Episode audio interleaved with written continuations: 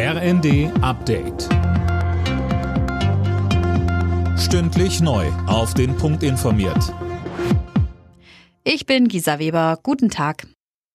Nach zwei Jahren Corona-Pause hat wieder das Münchner Oktoberfest begonnen. Oberbürgermeister Dieter Reiter stach mit drei Schlägen das erste Bierfass an und reichte die erste Maß Bier an Ministerpräsident Markus Söder.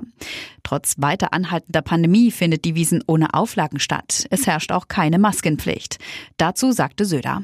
Die Wahrscheinlichkeit ist äh, hoch, dass die Zahlen danach ein bisschen steigen werden. Das war bei allen Volksfesten so. Aber es hat bislang keine überragende Belastung in Krankenhäusern gegeben. Nachdem die Bundesregierung die deutschen Töchter des russischen Ölkonzerns Rosneft unter Treuhandverwaltung gestellt hat, will die Konzernmutter aus Moskau dagegen vorgehen.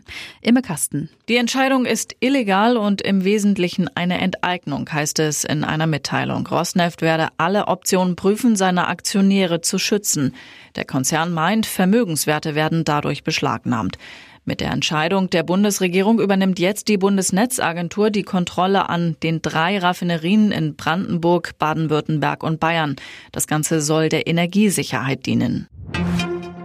Die tschechische EU-Ratspräsidentschaft fordert ein Kriegsverbrechertribunal zur Ukraine. Zuletzt sind dort in den zurückeroberten Gebieten hunderte Gräber entdeckt worden.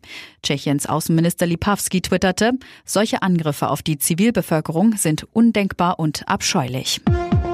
Alle Nachrichten auf rnd.de